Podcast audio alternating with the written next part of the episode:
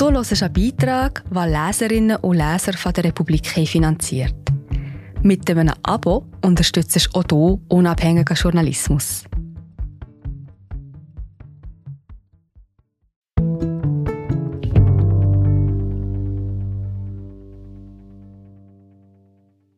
Alexei Nawalny ging nicht zurück nach Russland, um sich umbringen zu lassen.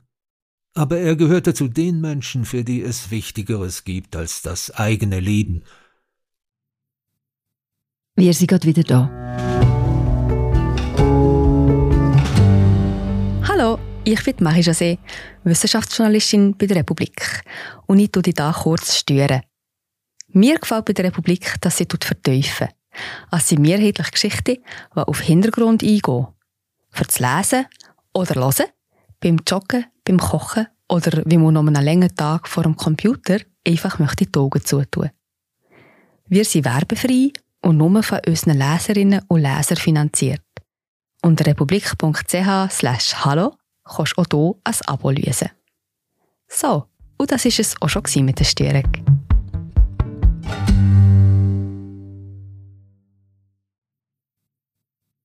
Jetzt sind wir seine Hoffnung. Von Michael Schischkin. Gelesen von Egon Fessler. Diese Kerze brachte ein wenig Licht in Putins Düsternis. Nun wurde sie ausgelöscht. Das Wort dafür in den offiziellen Verlautbarungen ist gestorben. Zwischen gestorben und ermordet liegt ein Unterschied von der Größe eines ganzen Landes. Mein Land und das von Alexei Nawalny gibt es nicht mehr. Ein Russland, das seine besten Söhne auf diese Weise vernichtet, kann keine Terre des Hommes, keine Erde der Menschen sein. Dieser Staat, der sich Russische Föderation nennt, der Tod und Unheil über die ganze Welt und seine eigene Bevölkerung bringt, sollte einfach nicht existieren. Alexei Nawalny musste im Russland der Gegenwart zwangsläufig sein Leben verlieren. Diktatur bedeutet, dass das Volk schweigt und bei jedem Wort des Führers jubelt. Das Regime sei dem Mann, den es zum Schweigen bringen wollte, indem es ihn für mehr als zwanzig Jahre inhaftierte, eine Bedrohung für sich selbst. Sie versuchte ihn zu vergiften, erfolglos. Jetzt haben sie ihn auf andere Weise exekutiert. Offiziell gibt es in Russland keine Todesstrafe. Doch sie existiert. Hier ist sie. Und das ist erst der Anfang. Dieser verbrecherischen Macht ist es egal, wen sie tötet. Ukrainer, ihre eigenen für die Fleischstürme mobilisierten jungen Männer oder politische Gefangene. Das Rote Rad, von dem Alexander Solschenizyn schrieb, ist weitergerollt. Jetzt, nach zwei Jahren blutigen Gemetzels in der Ukraine, nachdem die Opposition in Russland vollends vernichtet worden ist, scheint nicht einmal mehr vorstellbar, was vor wenigen Jahren zumindest noch eine denkbare Option war, dass Nawalny am Präsidentschaftswahlkampf hätte teilnehmen und auf Wahlveranstaltungen im ganzen Land sprechen können. Was für ein Präsident wäre er gewesen? Ich weiß es nicht. Er hätte exzellent sein können oder ein Fiasko. Es hätte nur einen Weg gegeben, das zu testen. Freie Wahlen, bei denen er gewinnen würde. Aber freie Wahlen erfordern freie Bürgerinnen. Demokratie beginnt mit der Menschenwürde. Und wie viel Menschenwürde fühlt die Mehrheit der russischen Bevölkerung in sich? Ich werde nie vergessen, wie bei einer Wahlveranstaltung in einer russischen Provinzstadt nach Nawalnys Rede jemand auf ihn zukam und sagte Alexei, mir gefällt, was Sie sagen und wie Sie das tun, ich mag Sie, aber werden Sie erst einmal Präsident, dann werde ich für Sie stimmen. Jeder hat sich gefragt und wird es nun umso mehr tun, warum Nawalny nach Russland zurückgekehrt ist wohl wissend, dass er dort inhaftiert werden würde, nachdem er wegen eines Giftanschlags in Deutschland behandelt worden war. Ich sage wohl wissend, denn ja, er wusste es. Er war ein Kämpfer, er wusste, dass er den ganzen Weg gehen musste. Aber er wollte nicht ein Opfer um des Opfers willen bringen, er wollte nicht zur Schlachtbank gehen, er wollte gewinnen. Er glaubte daran, dass er siegen würde, und er steckte alle mit diesem Glauben an. Sowohl in seinem Umfeld als auch im ganzen Land und darüber hinaus. In Russland sind diejenigen, die das Regime stürzten, immer zuerst seine Gefangenen gewesen. So war es in der Revolution von 1917 und so war es mit dem Ende der Sowjetmacht. Das sowjetische Regime, das unzerstörbar schien, fiel unter den Büchern von Solschenizyn, einem ehemaligen Häftling. Gefängniserfahrung ist für einen russischen Politiker immer von Vorteil. Wer im Gefängnis war, ist näher an der einheimischen Wählermasse, deren ganzes Leben von der Gefängniskultur durchdrungen ist. Nawalnys politisches Kalkül hat sich als falsch erwiesen. Sein Opfer hat die meisten Russen nicht beeindruckt. Sie sind Putin treu geblieben und taten das, was vom Regime verlangt wird. Ich bin sicher, er wäre ein guter Präsident für das Land gewesen. Aber wo findet er ein Russland, in dem er hätte Präsident werden können? Ein solches Russland gibt es gegenwärtig nicht.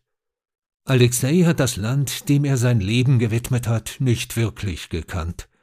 Zum Politiker wurde er nach dem Zusammenbruch der UdSSR, in jener kurzen historischen Periode, als die Freiheit nach Russland kam, das öffentliche und politische Leben begann, Parteien und eine freie Presse entstanden. Für ihn war dies sein Land, ein Land, in dem alles möglich war. Nawalny war seinem Typ nach ein westlicher Politiker, einer, der weiß, dass man um Wählerstimmen kämpfen muss, dass man eine öffentliche Person und ein offener Mensch sein muss, dass man für seine Worte verantwortlich ist und Rechenschaft abzulegen hat. Aber die russische Politik funktioniert nicht so. In Russland muss man um die Macht nicht bei Wahlen kämpfen, da diese ohnehin manipuliert werden. Man muss dorthin gehen, wo die wahre Macht ist. Schon lange gilt es international als geflügeltes Wort. Der politische Kampf in Russland ist ein Kampf der Bulldoggen unter dem Teppich. Nawalny konnte und wollte nicht zu diesen Bulldoggen gehören. Er glaubte, dass die Menschen in Russland ihm folgen würden.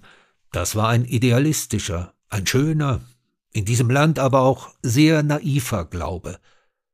Das aktive, freie politische Leben, in das sich Alexei in den 1990er Jahren gestürzt hat, war nur ein Plätschern auf der Oberfläche des russischen Ozeans oder eines riesigen russischen Sumpfs, je nachdem, welche Metapher einem mehr zusagt. Er beurteilte die Menschen nach sich selbst. Er ging davon aus, dass, wenn für ihn die Rechte des Einzelnen, seine Freiheit und seine Würde die wichtigsten Werte des Lebens waren, dies auch für andere das Wichtigste sei. Er glaubte, die Menschen überzeugen, inspirieren und in eine Zukunft führen zu können. Und Tausende, Zehntausende von jungen Leuten folgten ihm tatsächlich. Aber das Land ging in die entgegengesetzte Richtung. Der Traum von Putins Regime ist die Wiederbelebung der UdSSR. Das Land wird von denjenigen regiert, die ihre Karriere und ihr Leben im sowjetischen KGB aufgebaut haben. Ihr Traum, die Wiedergeburt des Landes ihrer Jugend, wird gerade vor unseren Augen verwirklicht. In diesem Land legen die Bürger auf dem Schafott gehorsam den Kopf hin und seufzen der Zar weiß, warum wir nun sterben, und wir müssen das tun. In diesem Land ist kein Platz für Nawalny oder für junge Menschen, die sich ihr Leben nicht in einem Gulag, sondern in Freiheit aufbauen wollen. Wenn Alexei gewusst hätte, was nach seiner Verhaftung passieren würde, wenn er gewusst hätte, dass die Opposition komplett verlieren, das Regime einen verabscheuungswürdigen Krieg gegen die Ukraine beginnen und die Mehrheit der Bevölkerung diese Abscheulichkeit unterstützen würde, hätte er dann diesen Schritt noch einmal gewagt? Wäre er nach Russland zurückgekehrt, um ins Gefängnis zu gehen und sich umbringen zu lassen? Ich weiß es nicht. Aber ich vermute, ja, das hätte er getan. Denn es gab, gibt und wird immer Menschen geben, die einem Ziel folgen, das ihnen wichtiger ist als das eigene Leben. Alexei Nawalny hat uns allen geholfen. Er gab uns allen Hoffnung durch seine Existenz, durch seine Bereitschaft, nicht aufzugeben und bis zum Ende durchzuhalten. Jetzt sind wir seine Hoffnung.